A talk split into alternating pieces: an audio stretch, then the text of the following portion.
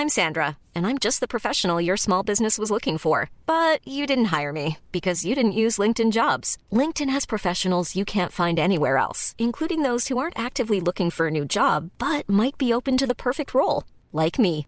In a given month, over 70% of LinkedIn users don't visit other leading job sites. So if you're not looking on LinkedIn, you'll miss out on great candidates like Sandra. Start hiring professionals like a professional. Post your free job on linkedin.com/people today.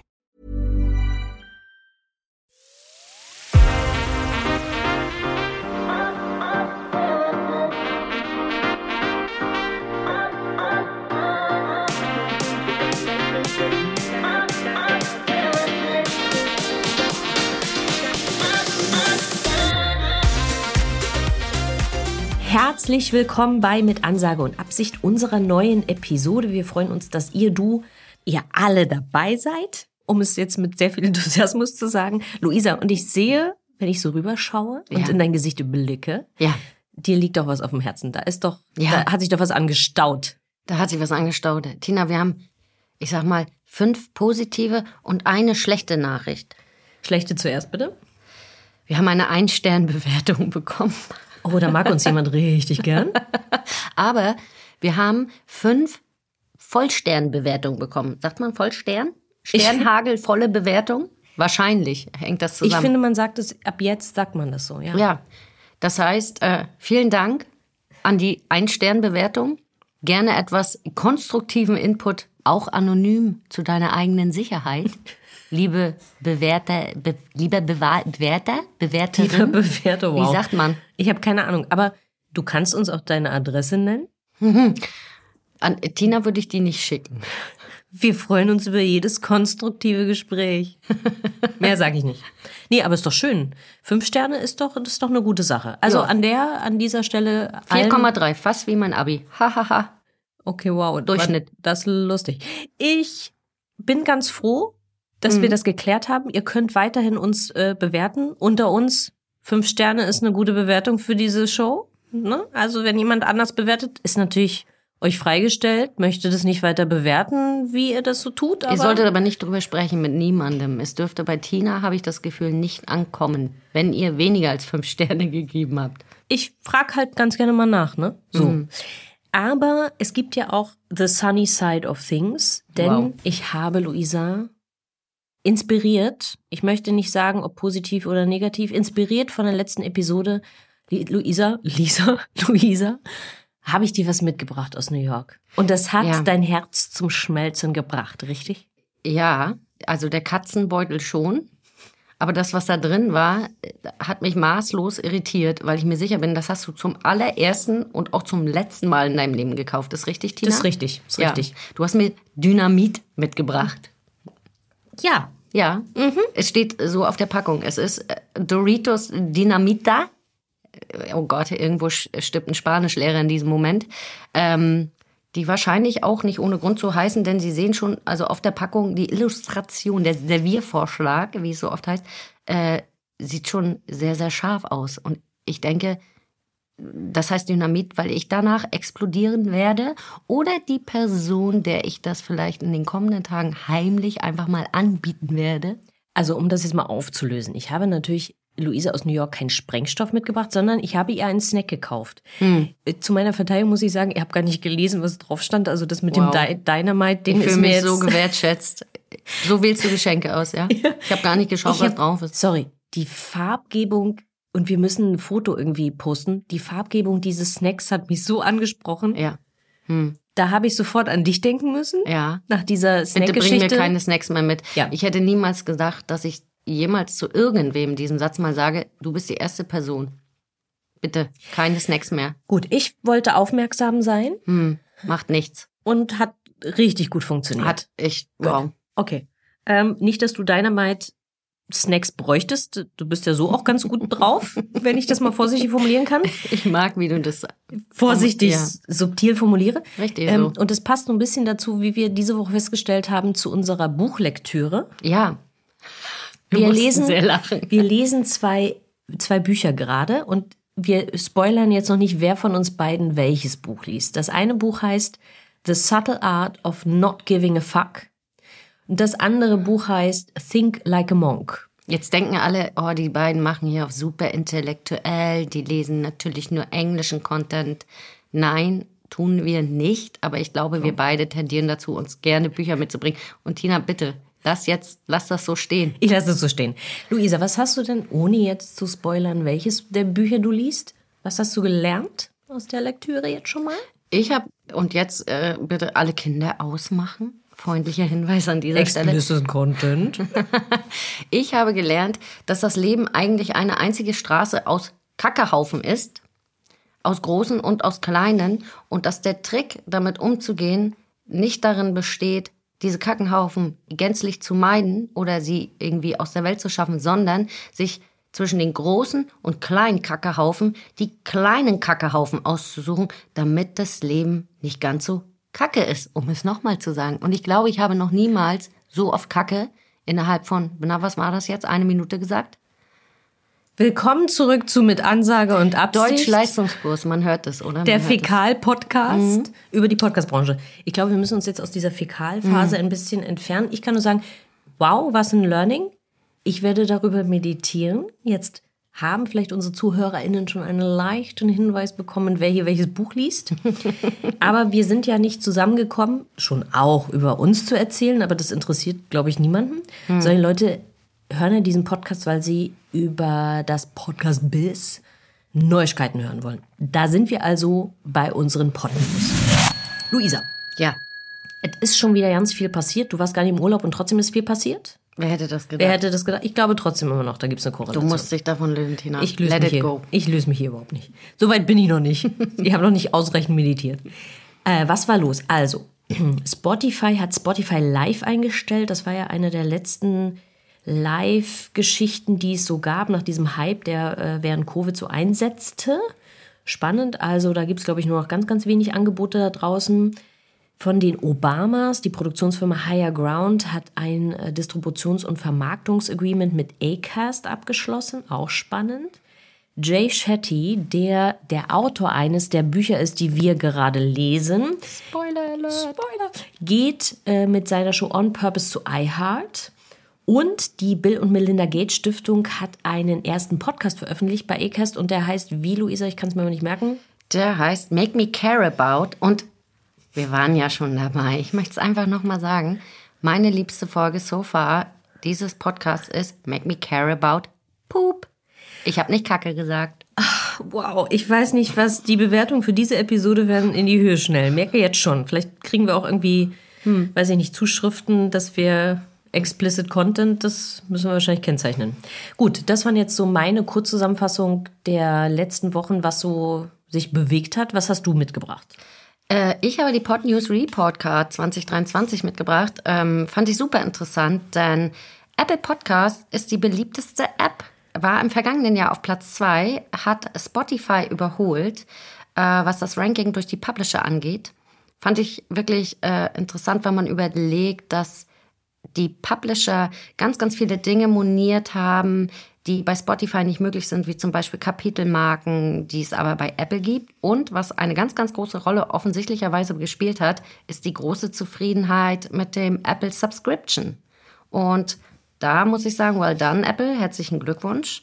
Wir mögen natürlich alle DSPs, Aber da ist ja Bewegung drin, ne? was der eine Ja. besser kann. Das ist ja dann, gibt ja dem anderen vielleicht Inspiration. Ja, und sie haben auch alle im Score äh, zugelegt, muss man dazu sagen. Das ist jetzt nicht so, dass da irgendwer großartig verloren hat, aber Apple hat wirklich in vielen Kategorien sich den Platz 1 gesichert und ich muss sagen, wirklich auch verdient. Ähm, ich liebe Apple Podcasts.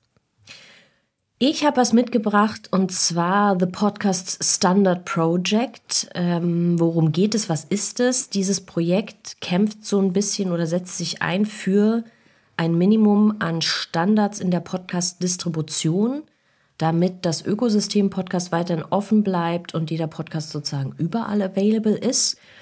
Ein bisschen geht es darum, dass ist RSS-Feed, ist das noch die richtige Technologie? Und das gab's ja, die Diskussion gibt's ja schon, solange es den RSS-Feed gibt. Und da gibt's ja immer die These, naja, technologisch ist, hat der RSS-Feed so Beschränkungen, äh, den kann man nicht weiterentwickeln. Gleichzeitig sind ja viele Player am Markt mit viel Geld, ob das jetzt Plattformen sind oder andere, die so Original Content machen und dann ihren, in ihren Plattformen hosten. Damit ist es kein offenes System mehr.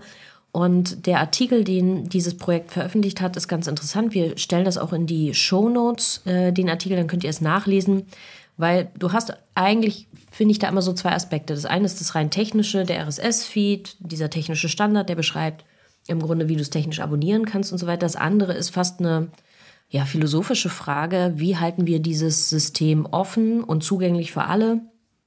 Ich fand, da gab es so ein paar schöne Stichpunkte drin, die bedenkenswert sind. Wir setzen uns ja auch immer sehr für ein offenes System ein, weil es, glaube ich, allen Marktteilnehmern die besten Chancen eröffnet, wenn der Podcast über einen RSS-Feed distribuiert wird, ist er eben in jedem Verzeichnis auf jeder Plattform verfügbar. Und ich kann als Produzent auch immer sagen, wenn ich auf irgendeiner Plattform nicht sein möchte. Also die Entscheidung habe dann ja. ich und ich bestimme darüber, wo ich sein möchte. Ich kann relativ einfach meinen Hoster wechseln und ich kann für mich alleine entscheiden, wo und mit wem ich das monetarisiere. Das ist in einem geschlossenen System auch so nicht möglich. Deswegen, ich fand es interessant, es ist nochmal eine schöne Beschreibung und Zusammenfassung der Diskussion, die es, ja, solange es Podcasts gibt, schon äh, gibt. Ähm, schaut einfach mal nach.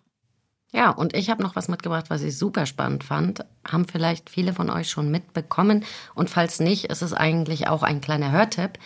Es gibt einen ersten AI-generated äh, Podcast, bei dem alles AI generiert ist. Nämlich das Cover, die Musik, die Story, das gesprochene Wort, was ich super krass finde. Der Podcast heißt Synthetic Stories. Ihr seht, hätte eine AI besser sprechen können wahrscheinlich. Und nicht so gespuckt dabei. Ja. Sag mal, Tina. Wow, sorry, wow. musste raus. Ähm, Synthetic Stories von Distorted ähm, ist super interessant. Ich habe den gleich angehört an dem Tag, als er erschienen ist. Äh, die erste Episode oder die ersten beiden waren da draußen. Und war einerseits super begeistert, äh, wie krass echt sich das anhört. Aber andererseits fand ich es auch ein bisschen gruselig. Er hatte so einen kleinen Terminator-Moment, muss ich ganz ehrlich sagen.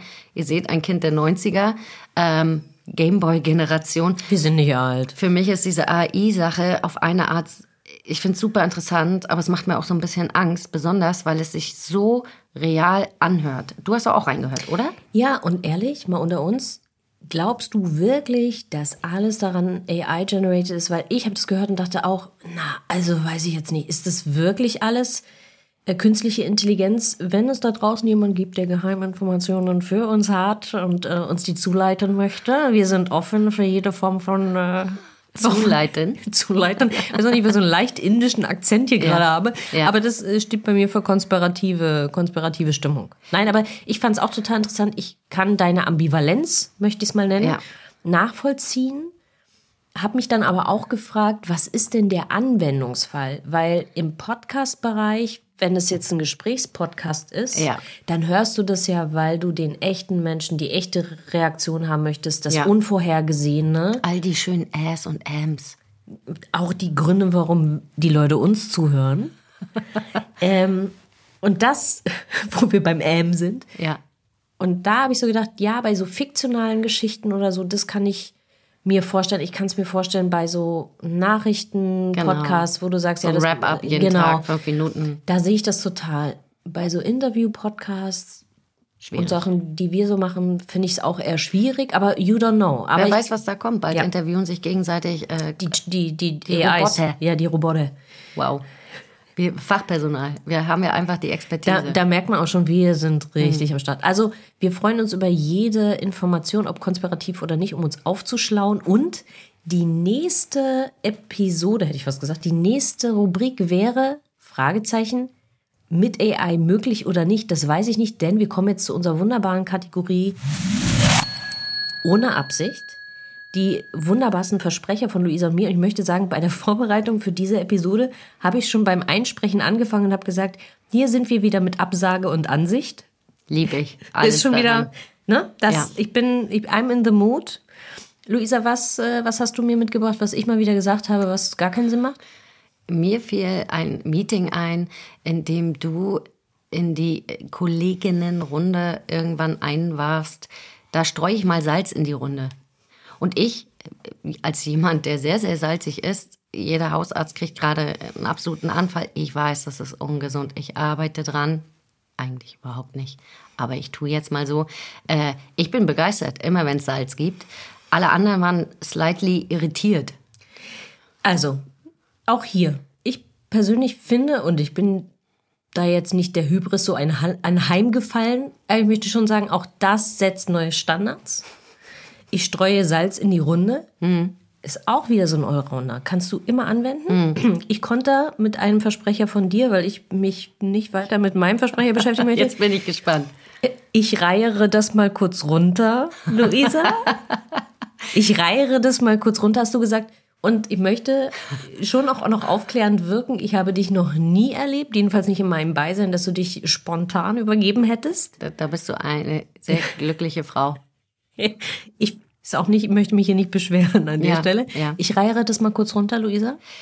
Es sollte eigentlich, es wird jetzt überraschend kommen, aber es sollte natürlich nicht so lauten. Ich wollte eigentlich sagen, ich leiere das kurz runter. Es war auch witzigerweise einer der ersten Sätze, der in, in diesem Call, in dem ich das gesagt habe, fiel und ähm, ja. Gleich zur Begrüßung. Neue ja, Partner gleich, gleich mal. Begrüßung. Äh, Stimmung war super ausgelassen, hätte nicht besser werden können. Zebraluschen Podcast, wir sind professionell. Ich reiere das mal kurz runter. Drop it like a pro. Gut. Hiring for your small business? If you're not looking for professionals on LinkedIn, you're looking in the wrong place. That's like looking for your car keys in a fish tank. LinkedIn helps you hire professionals you can't find anywhere else, even those who aren't actively searching for a new job but might be open to the perfect role. In a given month, over 70% of LinkedIn users don't even visit other leading job sites. So start looking in the right place. With LinkedIn, you can hire professionals like a professional. Post your free job on linkedin.com slash people today. Kommen wir jetzt zu den wirklichen Profis, nämlich zu mit Absicht unserem Gästinnen-Interview-Part. Wow. Hast du gesehen, wie viele Worte das waren, die ich richtig ausgesprochen habe? Gesehen finde ich gut. Gehört habe ich es ja. Aber du hast mich auch dabei gesehen. Ja, und das hättet ihr alle auch sehen sollen. Ich habe mich sehr konzentriert, dass ich da nicht irgendwelche Konsonanten äh, verwechsle. Wir haben eine wunderbare Gästin und zwar ist das die Julia Schössler. Julia ist Gründerin der PR- und Kommunikationsagentur Schösslers, ist dort die Geschäftsführerin Gesellschafterin und kleiner Disclaimer an der Stelle, die Schösslers arbeiten schon sehr, sehr lange und sehr gut mit der Zebraluschen und der Zebraluschen Podcast zusammen. Das möchte ich an dieser Stelle sagen. Und die Julia hat äh, viele Jahre, bevor sie ihr Unternehmen gegründet hat, bei Bertelsmann, T-Online, Google und so weiter gearbeitet, ist ähm, promovierte Betriebswirtin, Professorin für Medienmanagement. Das allein würde schon reichen, um sie interessant zu finden und mal einzuladen. Ich hatte aber noch einen ganz anderen Grund, sie zu uns zu bitten, zu einem Interview. Ich habe sie kennengelernt und wie das so ist, man hat Projekte zusammen und man redet über die Projekte und über bestimmte Aspekte, aber nie so wirklich über die eigene Geschichte. Und ich fand sie immer positiv, pragmatisch, professionell. Die goldenen 3P. Wow.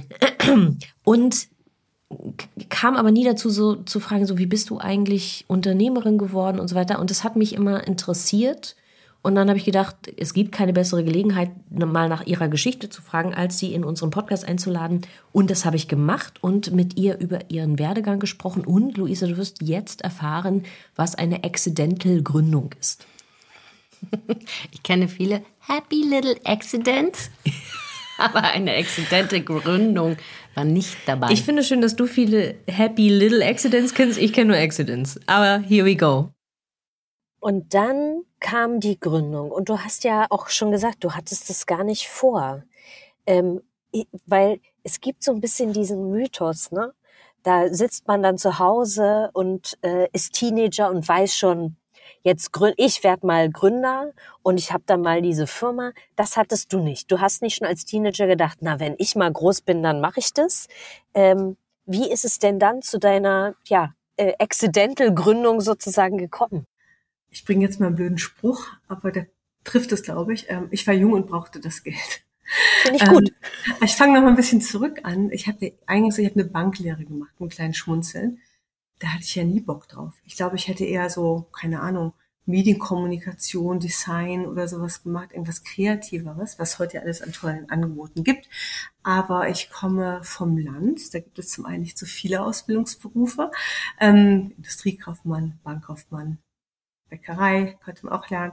Ähm, und damals äh, kam, war ich Kind, also meine Jugend hat das ein bisschen bestimmt. Meine Eltern sind in zwei Insolvenzen gegangen. Das hat mich als äh, junger Mensch sehr, sehr geprägt. Ähm, ich konnte das überhaupt nicht verstehen, was das war, was das hieß. Aber dadurch ähm, habe ich sehr jung gelernt, was wirtschaftliche Instabilität heißt und ähm, völlig putzig meine Reaktion dann noch als Teenager. Ja, dann gehe ich jetzt mal zur Bank dann bin ich ja sicher für immer. Ja, du lachst jetzt schon, weil wenn man heute mal die Bankindustrie anguckt, ja, auch da hat sie ja ein bisschen was Disruptives getan. Aber damals war das so, ja, ich meine, man kann ja immer nur so das denken, was man kann. Also habe ich meine Banklehre gemacht, für mich quasi so als Versicherung. Und ähm, diese Geschichte äh, ist jetzt sehr, sehr, sehr, sehr lange her. Aber ähm, mit der Gründung, das war eigentlich so ein bisschen ähnlich. Ich wollte aufgrund meiner Existenzängste, es übertrieben, aber ich bin sehr risikoavers. Ich bin zur Bank gegangen, weil ich Sicherheit wollte. Ich habe dann BWL studiert. Wie langweilig ist das bitte, ja? Zu allem fähig, zu nichts zu gebrauchen. Das sagt man zu BWL. Man macht das, weil man sich nicht entscheiden will. Ja, das passt irgendwie immer. Hat man nichts falsch gemacht. Guckt mal, was später ist. Also insofern immer sehr offen gehalten, ja, weil ich wahrscheinlich, ja, weil ich nie mutig genug war zu sagen, hey, Julia hat ja ein tolles, krasses Talent, wie cool. Jetzt machen wir mal irgendwie Kunst oder was ganz Tolles. Ähm, oder irgendwas anderes Wissenschaftliches, ja. Aber nein, ich habe mich immer so für etwas sehr Breites entschieden, weil ich nicht genau wusste, wo das hinführen sollte. Und das allerletzte, was ich gewagt hätte, ich sage es mit aller Offenheit, wäre Gründung. Ich saß da nicht mit Businessplan und wie viele Kunden brauche ich, was sind die Kosten und so, sondern es war wirklich ich auf Jobsuche. Der letzte Job war nicht so angenehm, hatte ich ein schlechtes Erlebnis. Dann kam zufällig diese Frage von meinem alten Kollegen, den kannte ich von Google, Mike Lobenstein sehr sympathisch, den kann ich seit vielen Jahren. Ich wusste, wenn der erstmal jetzt einen Job anbietet für drei Monate Freelance, den kenne ich, das ist ein relativ sicheres Umfeld. Ich weiß, was ich da zu tun habe. Marketingbereich, AdTech-Bereich, Real-Time Bidding, damals ganz neu, Programmatic Advertising gab's noch nicht.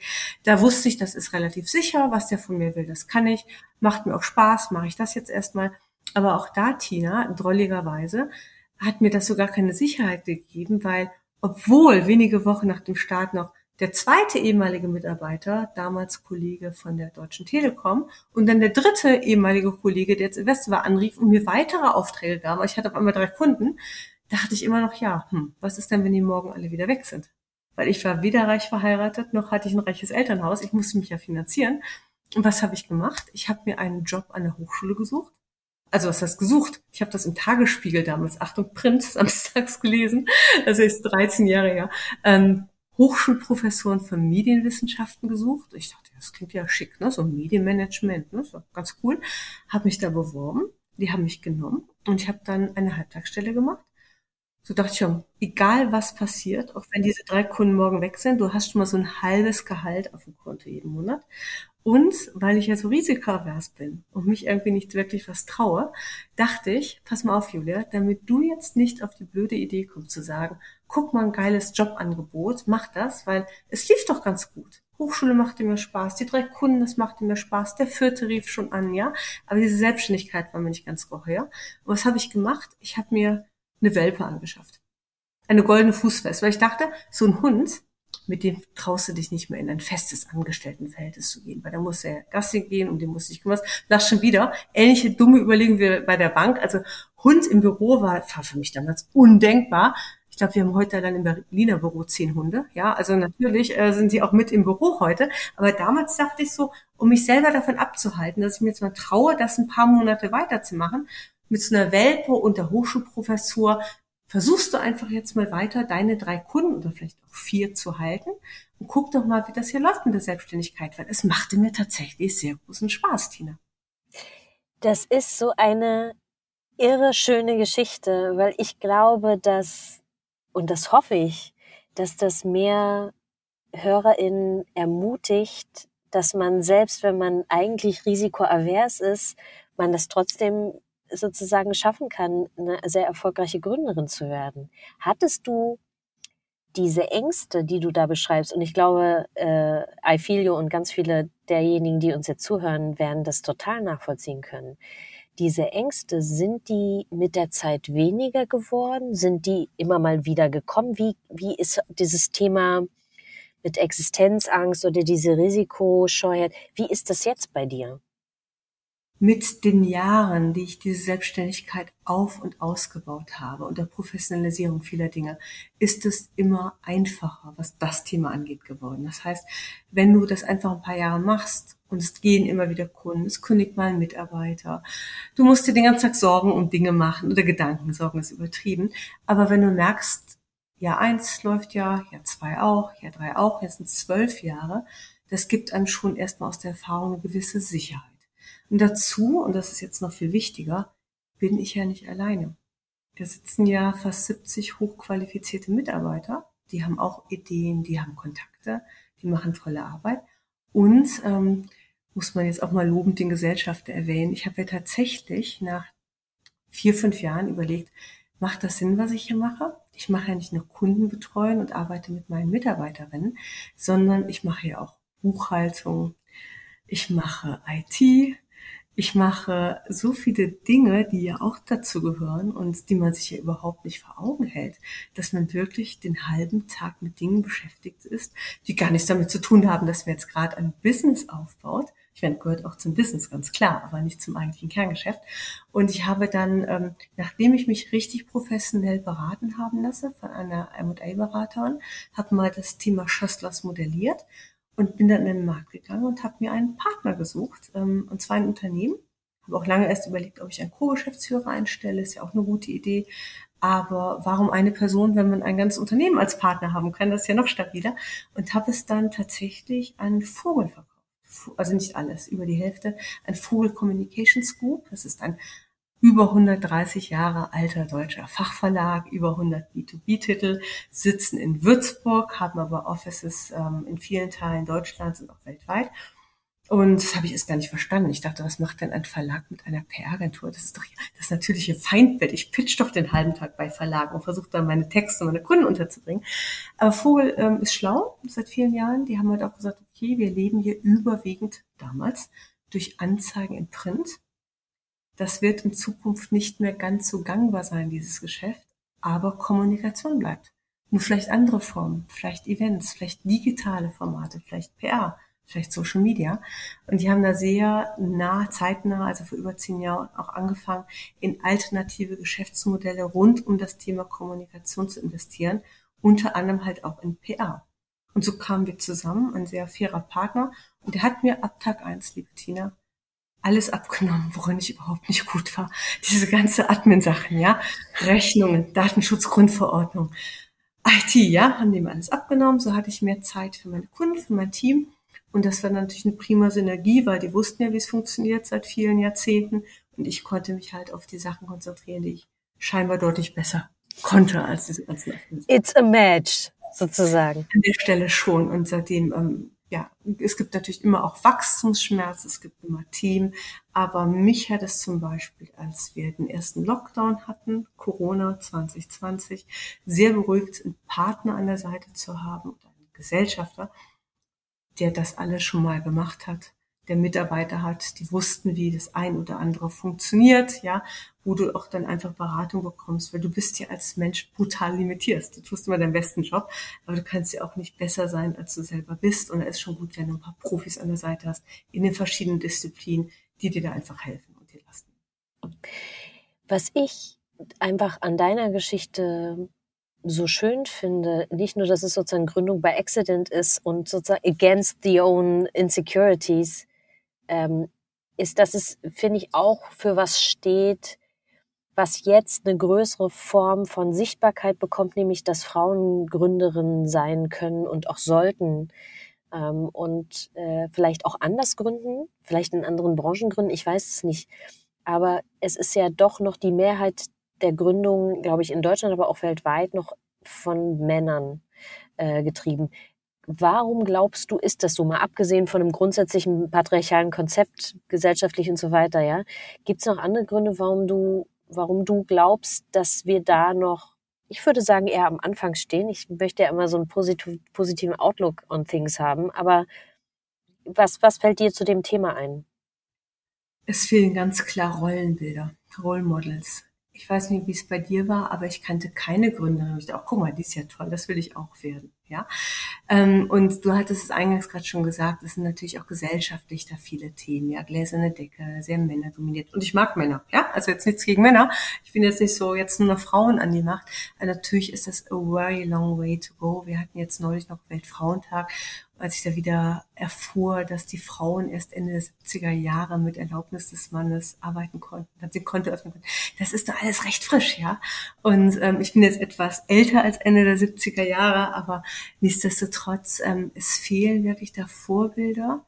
Und es fehlen dann auch Leute, die dich dann vielleicht da ein bisschen coachen, inspirieren, dass du dich traust, das zu machen. Ich hätte mich nicht getraut, ich sage es ganz offen. Ich brauchte diesen Schubs, ja, diesen exogenen Schubs von außen.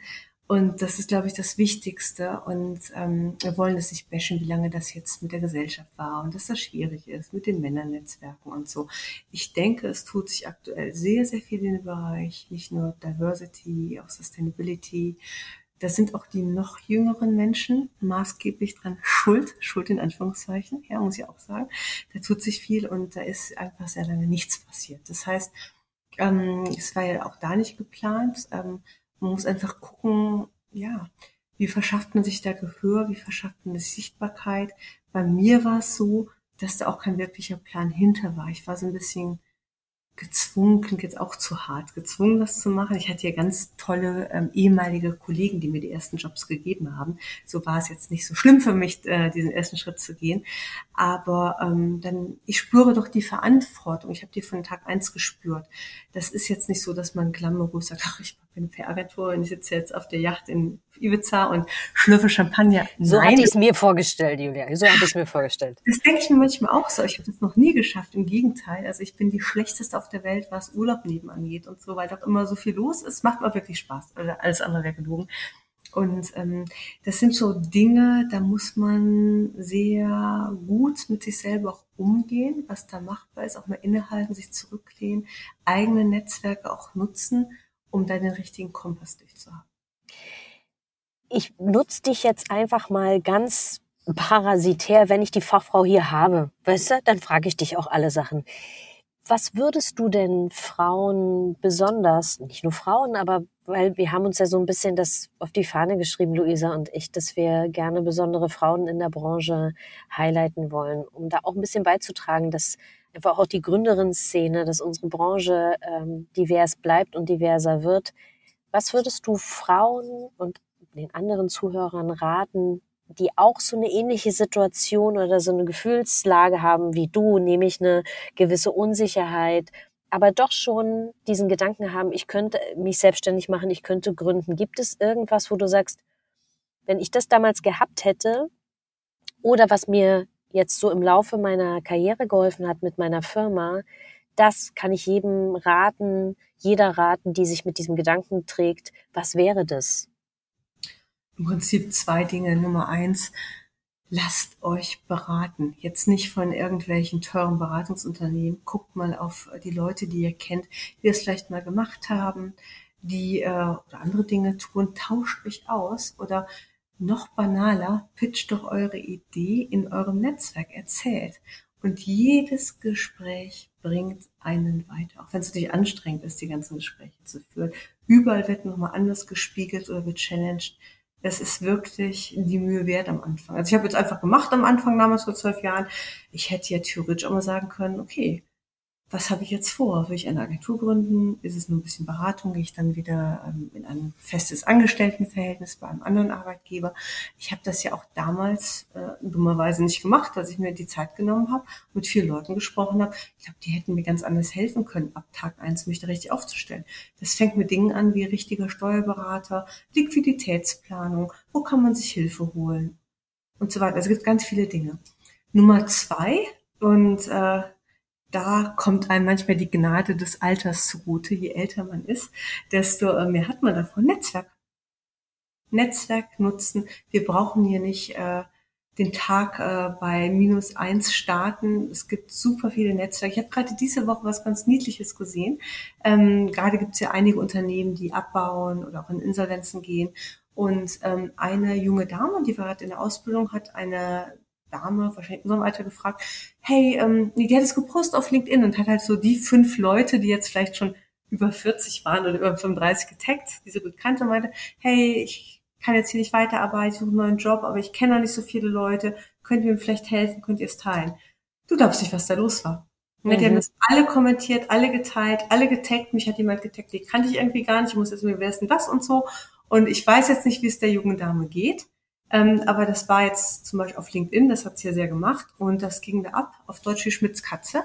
Und du kannst da wirklich, das ist auch toll, das gab es vor zwölf Jahren noch nicht ganz so ausgeprägt, diese Business-Netzwerke, rein digital, ohne dass du ein großes Netzwerk hast, ja, du bist in der Ausbildung, was du nutzen kannst. Und diese Netzwerke sind alles, finde ich, bis heute.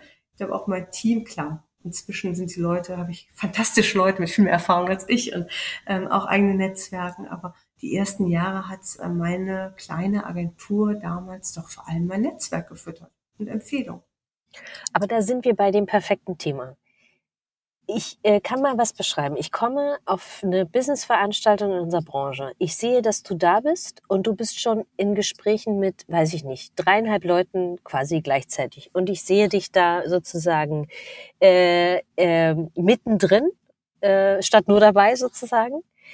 Und ich finde das unglaublich be bewundernswert. Soziale Phobiker, wie ich es bin, haben ja grundsätzlich ein bisschen Problem mit Networking. Und es ist natürlich Teil des Jobs, was würdest du, weil du bist da der absolute Profi, was würdest du unseren HörerInnen raten? So paar, irgendwelche kleinen Tipps, gibt's das? Irgendwelche Lifehacks auf Partys? Bestell immer einen Drink und mach dann das oder aber auch im digitalen Bereich. Was sind so Networking-Tipps, wo du sagst, ich als Profi mache das immer so? Ähm, so, weil bei dir sieht es mal also spielerisch aus, die soziale Phobikerin in mir äh, denkt immer, ich möchte mich mit überhaupt niemandem unterhalten, ehrlicherweise. Ähm, und habe meistens nur Hunger. Was, wie machst du das? Äh, ich würde dich nicht als Sozialphobiker bezeichnen, liebe Tina. Und ähm, Hunger haben wir ständig. Ähm, insofern, du, wie mache ich das? Ähm, es ist in der Tat so ein bisschen spielerisch. Ich habe da keinen Plan oder es gibt da auch keine Fibel. Aber wenn du so nach Tipps fragst, ähm, und es ist ja völlig normal, dass man irgendwo hinkommt, eigentlich lieber seine Lieblingsserie auf der Couch weitergucken würde mit einer schönen Pizza, anstatt da rumzustehen, ja, ähm, gepudert, hübsch anzusehen, aber im Prinzip, ja, das mache ich jetzt. Ähm, erstens würde ich mal gucken, dass ich alleine hingehe. Dann ist man nicht ein bisschen gezwungen, ja, raus aus der Komfortzone, das ist doof. Und dann äh, gar kein Drama machen, sich vielleicht auch nur so zwei, drei neue Bekanntschaften vornehmen nicht vornehmen, dass man 20 Visitenkarten los wird. Ist ja auch mal toll, ne? wenn man mit so einer Beute nach Hause kommt, wenn man heute überhaupt noch Visitenkarten dabei hat. Auch das hat sich ja geändert. Im Prinzip ähm, würde ich auch mal empfehlen, sich ein bisschen auch für die Menschen mal interessieren. Also gar nicht sich ja selber den Druck zu machen. Es gibt dir immer irgendwas zu erzählen, ob du da rumstehst und mal mit deinem Nachbar einen Witz machst über den Vortragenden, nie böse gemeint, ob du jemand höflich bittest bei der Getränkebestellung, dir, äh, keine Ahnung, ein Wasser mitzubringen oder ein Wein oder ähm, ob du, ja, ein paar Leute kennt man ja, sagt man schön, dich zu sehen, man kann sich auch vorbereiten. Ja, du gehst ja meistens nicht dahin und da ist dann gar keiner da. Und, oder du weißt, wer da ist, kannst die Leute ja voranschnacken. Ja, nächste Woche ist eine große Konferenz in Hamburg, hast du vor eine digitale Datenbasis, du siehst über LinkedIn, wer da ist. Das kann man alles organisieren. Und auch über die normalen Netzwerke geht es auch ganz gut. Das heißt, vielleicht zwei, drei Terminchen vor oder lose verabreden und ansonsten hingehen und die Latte bei dir auch nicht zu hoch setzen und entspannen.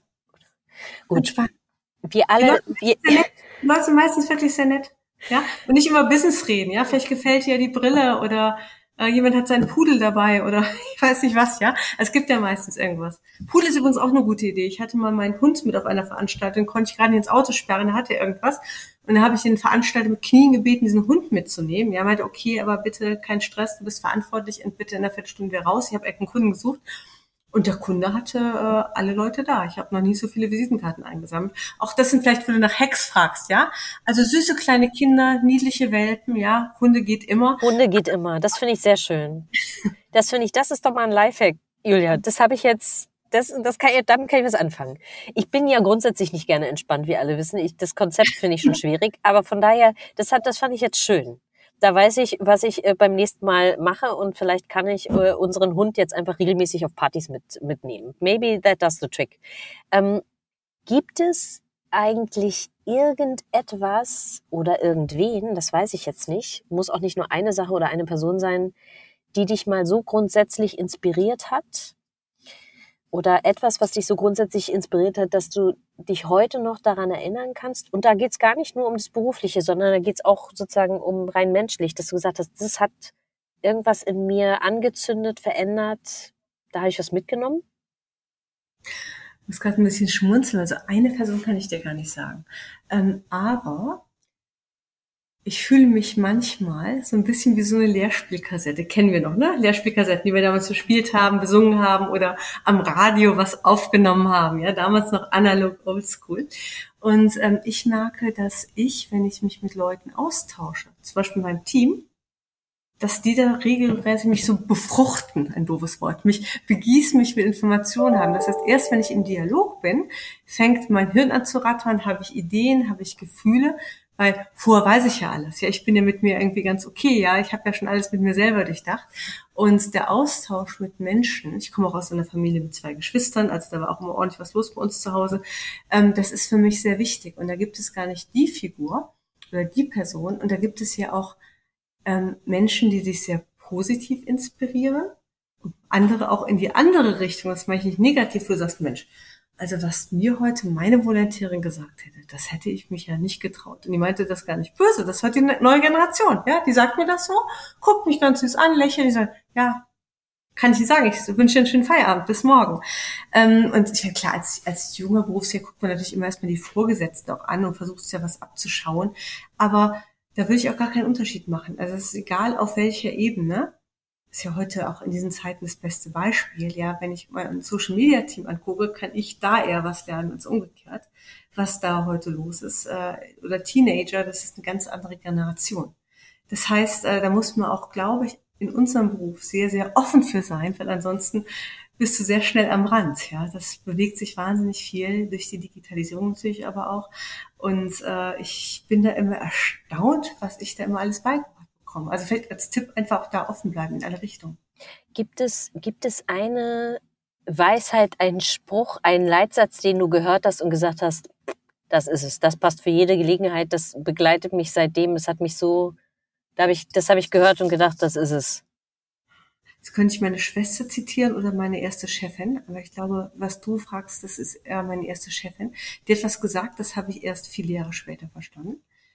Sie meinte, Du, ein Kollege hat mir jetzt mal gesagt, Unternehmen hat was mit Unternehmen zu tun.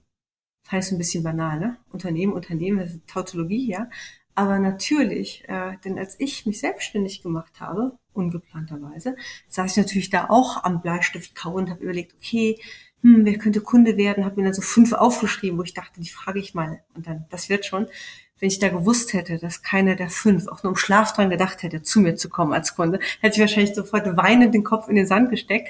Aber nein, ich habe es gemacht. Du machst Dinge, du fängst was an, es spricht sich rum, das eine ergibt das andere und das nur, weil du es machst. Ja, du unternimmst etwas, du machst es und dann passieren gewisse Dinge und die kannst du nicht vorher sehen, die kannst du nicht planen. Es passieren immer die dollsten Dinge. Es sind auch bis heute Du rennst einem Kunden hinterher, pitcht seit einem Jahr, ähm, es klappt nicht, da kommen aber drei andere auf einmal ungefragt durch die Tür und denkst, ja Mensch, ist ja toll, wo kommt ihr denn jetzt hier so ganz ungefragt? Also insofern, man muss es machen, man muss akzeptieren, dass man das nicht alles steuern kann, schon gar nicht kognitiv. Und Unternehmen hat etwas mit Unternehmen zu tun. Das finde ich einen total schönen Leitsatz. Vor allen Dingen ist es sehr eingängig. Ich sehe schon das Merch. Unternehmen kommt von Unternehmen, Tassen, T-Shirts, Verwendet man noch Lineare? Ich bin mir nicht sicher. Ähm, aber ich, Julia, da müssen wir noch mal im Anschluss drüber reden, über das Merch. Daraus können wir doch was machen. Weißt du? Weil Unternehmen kommt ja von Unternehmen. Ich danke dir von Herzen für diese ähm, sehr inspirierenden Einblicke, auch dass du so persönlich deine Geschichte irgendwie erzählt hast. Ich hoffe, hoffe sehr, dass unsere HörerInnen äh, sich da auch so inspiriert fühlen und vielleicht die eine oder der andere denkt, Mensch, also dieses Gründerding, ich ich mache das jetzt mal, wie die Julia das gesagt hat, und pitch das mal ein paar meiner Bekannten und vielleicht vielleicht kommt aus dieser Folge von mit Ansage und Absicht äh, kommen zwei, drei Unternehmen im Anschluss raus. Wir wissen das nicht. Julia und ich, wir würden Provision nehmen.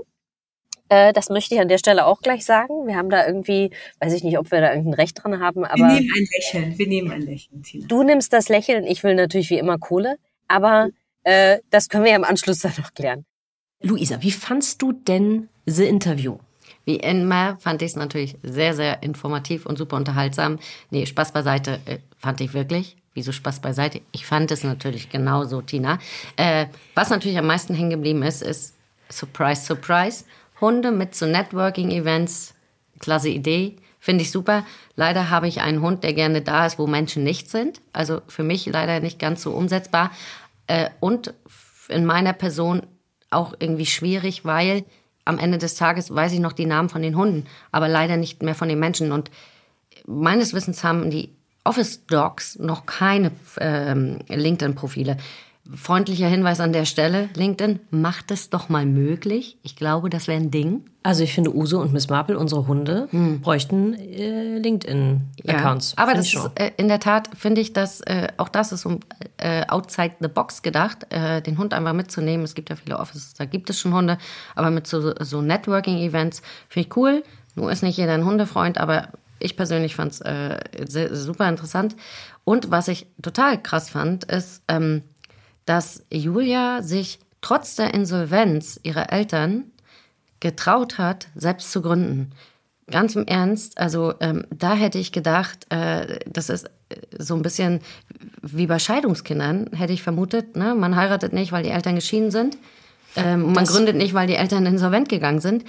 Aber dass sie das gemacht hat, Hut ab, krass. Das war der Teil, den ich auch so im Nachgang nochmal am, am was nicht interessant ist, am berührendsten fast fand, ne? Weil wenn du das mit, ja. wenn du das mitkriegst mit dieser Geschichte und sie hat ja auch gesagt, dass sie so ein Sicherheitsbedürfnis deswegen auch immer hatte und trotzdem gründet sie und trotzdem macht sie sich selbstständig und es ist ja egal, ob sie das sozusagen accidental macht oder nicht. Sie geht diesen Weg ja sozusagen kontinuierlich und sehr, sehr erfolgreich.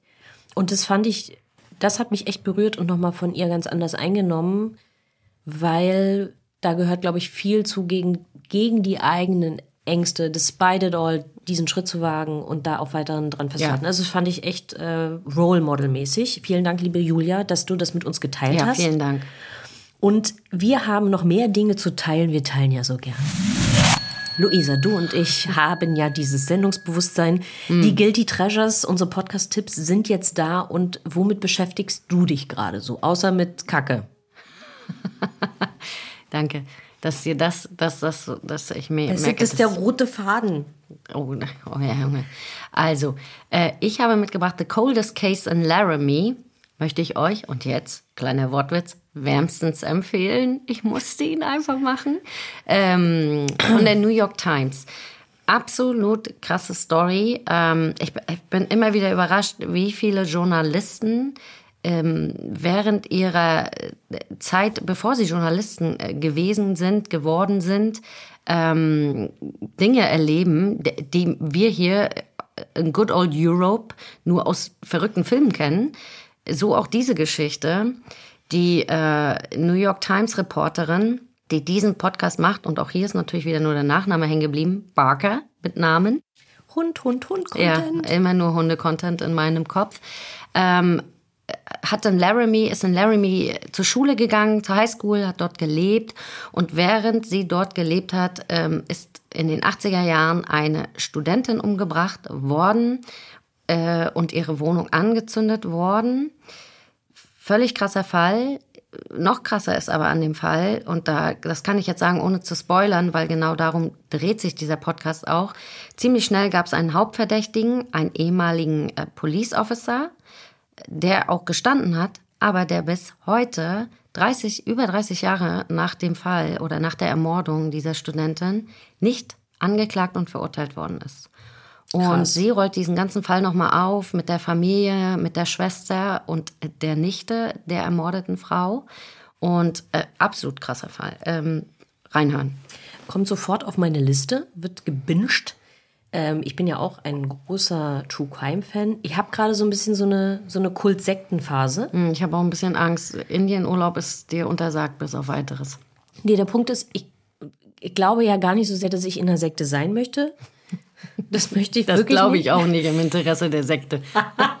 ähm, sondern mich interessiert eher, wie geht es? Also wie, was sind die Mechanismen, was sind die Techniken, die solche Leute einsetzen, um diese armen Menschen, die sie da reinziehen, so zu brainwashen, so zu manipulieren? Das finde ich wirklich interessant, weil da gibt es natürlich zwischen all diesen unterschiedlichen Sekten große Übereinstimmungen. Und das beschäftigt mich so. Äh, derzeit, was heißt derzeit beschäftige ich mich, als würde ich den ganzen Tag nichts anderes machen, aber ich habe gerade gehört A Very British Cult von der BBC und in diesem Podcast geht es um, ja, eine Sekte, wie man immer auch das nennen möchte, die heißt Lighthouse, ist in, in äh, UK angesiedelt. Jetzt gar nicht so groß, also man möchte ja mal gleich an Scientology denken, also das sind, hat überhaupt nicht diese Ausmaße und trotzdem sind da ja Menschen von betroffen. Und die kommen so daher als Life-Coaches. Wow. Und gerade wenn Leute Orientierung brauchen, wenn sie ihr Leben verändern wollen, so, das ist ja mal ein wunderbarer Angriffspunkt.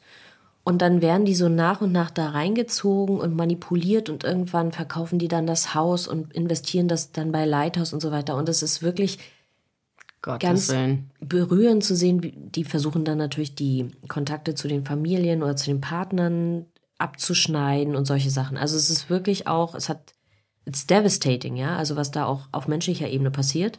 Und gleichzeitig erfährst du viel über diese Techniken, die da so stattfinden. Also ganz, ganz spannender Podcast, A Very British Cult von der BBC.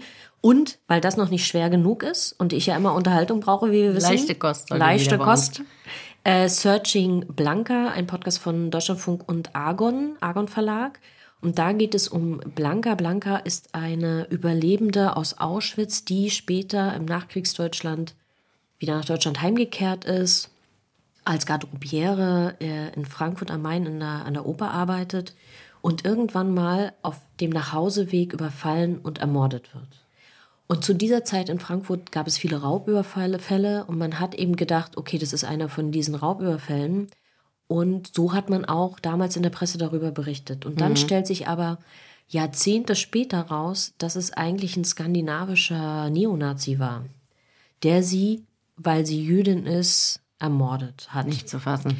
Und das kommt aber wirklich sehr, sehr spät raus, weil man diesen Fall damals eben genau nicht unter diesen Aspekten sehen wollte. Ne? Ähm, und ich fand es einen sehr gut erzählten Podcast. Ähm, ich fand, da hat es so viele Ebenen. Also du hast, das ist ein bisschen wie so ein True Crime Podcast. Dann hast du aber auch natürlich die deutsche Nachkriegsgeschichte. Ähm, du hast dieses Thema, wie gehen wir eigentlich mit rechtsgerichteter Gewalt um? Wird das eigentlich richtig aufgeklärt? So. Ja. Also ganz viele Ebenen, die ich ganz spannend finde. Auf alle Fälle eine absolute Hörempfehlung von meiner. von Also meiner wieder Seite. nur leichte Kost von uns. Ich habe das Gefühl, wir sollten vielleicht das nächste Mal, vielleicht sollten wir nächstes Mal einfach mal ein paar positive Guilty Treasures mitbringen. Ja, wir müssen auch, weil wir müssen an uns arbeiten. Ich sehe schon. Wir brauchen nächstes Mal happy, happy, happy. Wow. Ich, ich gebe mir Mühe, Leute, ich versuche es. Ihr hört es, ich versuche es wirklich. Ich habe jetzt bei mir auf dem Zettel stehen, jetzt kommt unser Podcast-Wiki. Ja. Und auf dem Zettel steht, was sind diese Roles? Und ehrlich, ich denke, ihr kennt mich alle ein bisschen, natürlich sofort an Essen, befürchte aber, es ist damit nicht gemeint, richtig? Du hast die richtige Ahnung. Es sind keine Rolls, die gefüllt sind. Es sind keine Gebäckstückchen. Es, so leid es mir tut. Und ich bin auch nicht überrascht, dass du dabei sofort an Essen denkst. Ich habe natürlich im Vorfeld mal recherchiert, woher kommt überhaupt der Begriff Rolls. Und dieser Begriff kommt in der Tat aus den visuellen Medien. Denn das ist angelehnt daran, dass wenn man einen Film anmacht, der quasi rollt, ne? Ein, der Movie Die Filmrolle. ist rolling, genau. Die gut, guten alten Zeiten vor AI, als Filme noch rollten und Kassetten noch rollten. Ähm, oh Gott, jetzt. Damals Kinder. Damals, ne? Wow. Oma erzählt vom Krieg. Okay. Richtig. Ähm, daher kommt dieser Begriff. Und eine Pre-Roll, eine Mid-Roll oder eine Post-Roll sind im Prinzip die Ads auf den jeweiligen Positionen. Es ist ein anderer Begriff für die Ad, die dort platziert ist. Eine Pre-Roll hat die Besonderheit, sie ist pre Podcast, also vor dem Podcast findet sie statt, eine Mid-Roll in der Mitte ungefähr und eine Post-Roll, es wird jetzt für wenige überraschend sein, nach dem Ende des Podcasts. Man kann natürlich noch viel, viel mehr Positionen innerhalb eines Podcasts ähm, mit Roles belegen über sogenannte Ad-Marker. Dazu später mehr Kinder in einer anderen Episode. Ach, es fühlt sich so ein bisschen wie Märchentante an heute. Ähm, aber das sind im Prinzip so die Hauptpositionen und im Prinzip könnt ihr euch merken, eine Role ist nichts anderes als eine Ad. Es ist einfach nur eine andere Bezeichnung und vielleicht ähm, die nicht mehr ganz so aktuelle, wenn man bedenkt, dass hier eigentlich nichts mehr am Rollen ist. Bei uns rollt schon immer noch was. Rock'n'Roll. Wow. Uh, jetzt wird's aber richtig. Wir sind dunkel. ja auch, naja, Zevolution ist ja eigentlich auch noch ein Musik und also, ne, dachte ich. Okay. Und äh, durch den Begriff Rock'n'Roll haben jetzt auch alle die, äh, eine Vorstellung, wie der Altersdurchschnitt so ist. Nein, nein, nein, Moment. Let's not go there. Aber vielen Dank, Luisa, dass du uns äh, über die Platzierungsmöglichkeiten und dass da irgendwas gerollt hat, äh, aufgeklärt hast. Ja. Und man kann ja trotzdem Platzierungsmöglichkeiten im Podcast mit Essen kombinieren. Kann man, kann man. Äh, nicht zu verwechseln übrigens, ein äh, lustiger äh, Google-Fehl. Ein Pre-Roll kann natürlich auch ein vorgerollter Joint sein. Oh, oh. Ne? Anlässlich äh, der anstehenden Legalisierung. Happy makes- 420. Ähm, an dieser. Stelle äh, Gut. musste ich sehr lachen. Ja. Nee, das also. Das, ist aber selten gemeint, wenn man in der Podcast-Branche von Genau. Ads spricht. Wir, wir sprechen quasi dann von der Dreifaltigkeit der Roles, Podcast, Ad-Platzierungsmöglichkeiten, Ja. Essen oder Joint. Yes. You choose. Jetzt sind wir schon fast am Ende, meine Liebe. Es war ja schon bisher sehr fäkal orientiert, möchte Ja. ich sagen, unser Podcast. Jetzt kommt Sorry. der Teil, wo du so deinen Monthly Rant hast und ich krieg so ein bisschen Angst, nachdem du im Intro des Podcasts schon diese Kackephase hattest. Ja. Was kommt heute als Rausschmeißer Phänomene des Alltags mit Luisa? Fürchte dich nicht. Fürchtet euch nicht, Kinder. Oh es ist ganz harmlos. Nein, es ist fast ganz harmlos. Äh, eine lustige Geschichte, die mir und auch dir und einem armen älteren Herrn widerfahren ist, wie man an dieser Stelle sagen muss, mh, hat sich im Vorfeld äh, dieser Aufzeichnung ereignet.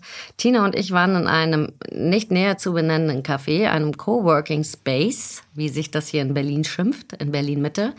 Und ähm, sind den Podcast einmal durchgegangen, weil, ja, man mag es nicht vermuten, wir sprechen den vorher einmal durch. Auch wenn ihr es nicht hört, vielleicht. Das ist alles spontan hier, Leute. Das ist alles spontan. Also ja, wir gehen mal die Themen einmal so ganz locker durch, ist klar. Auf jeden Fall kommt ein älterer Herr an unseren Tisch und stellt uns eine Frage, die wir mangels Expertise, möchte ich jetzt mal formulieren, nicht beantworten konnten. Und Tina war darüber sichtlich irritiert, dass er uns diese Frage stellt und fragte ihn dann an dieser Stelle auch. Und ähm, sagen Sie, wie kommen Sie auf die Idee, uns das zu fragen? Ich war schon wieder, okay, here we go again. Root Girl legt los. War schon wieder so, oh Gott, der arme Mann, der weiß ja gar nicht, was der hier angefangen hat. Und er sagte was ganz niedliches und super freundliches. Und ich war gleich wieder total verzückt. Ich bin leider so ein Opfer, wenn Menschen so nett sind. Tina eher nicht, so wie ihr gleich wieder hören werdet. Auf jeden Fall sagte er, na, sie sahen so intelligent aus. Und ich, völlig angetan von diesem Kompliment dieses älteren Herrn, fange an zu blinzeln, krieg wässrige Augen und denke, ach, wie nett der ältere Herr ist. Und Tina schickt ihn weg von unserem Tisch, sagt, also weißt du, bei so dummen Fragen, da könnte ich ja immer gleich ausrasten. So, jetzt nochmal die Frage, die wir eingangs gestellt haben. Wer liest hier welches Buch und warum? Also es ist so, damit die Leute nicht denken, dass ich ich habe den Mann nicht angeschrien. Das war wirklich Viel hat nicht gefehlt. Moment, das war Körperbeherrschung. Stellt euch vor, ihr sitzt random in einem Café und dann fragt euch jemand, ob etwas zu diesem Café, so als wären wir Angestellte dieses Cafés. Deswegen habe ich ihn auch gefragt, wie er darauf kommt, uns das zu fragen, weil wir haben ja keine Uniformen dieses Cafés oder so an. Deswegen habe ich, das war, das war noch eine Wow. halb, halb offene, interessierte Frage. Sie war, also ich würde sagen. Es war leicht passiv-aggressiv, ja. Ja. das gebe ich Danke, gerne dass zu. du es merkst. Aber ich habe, ich habe nicht geschrien, ich war sehr höflich und so. Findest du? Ich fand mich, ich fand mich für meine Verhältnisse. Kennst du diesen Song von Rihanna, Root Boy? Hm, Nee.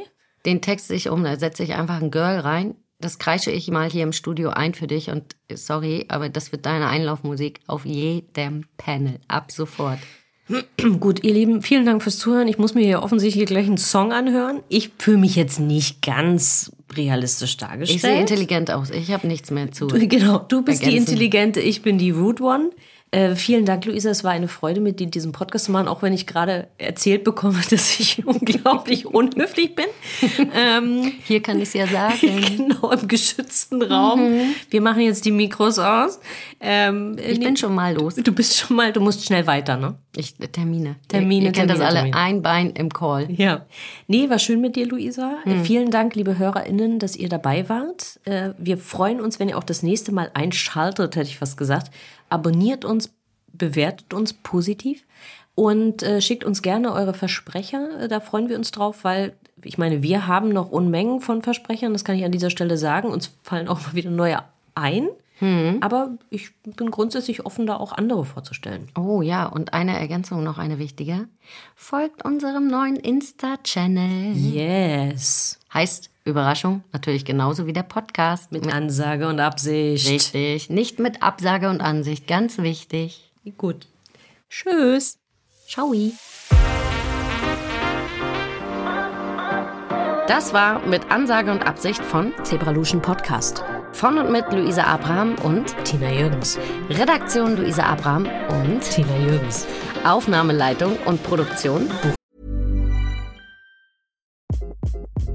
Hi, this is Craig Robinson from Ways to Win, and support for this podcast comes from Invesco QQQ, the official ETF of the NCAA. Invesco QQQ is proud to sponsor this episode and even prouder to provide access to innovation for the last 25 years. Basketball has had innovations over the years too. We're seeing the game played in new ways every day. Learn more at Invesco.com slash QQQ. Let's rethink possibility. Invesco Distributors, Inc.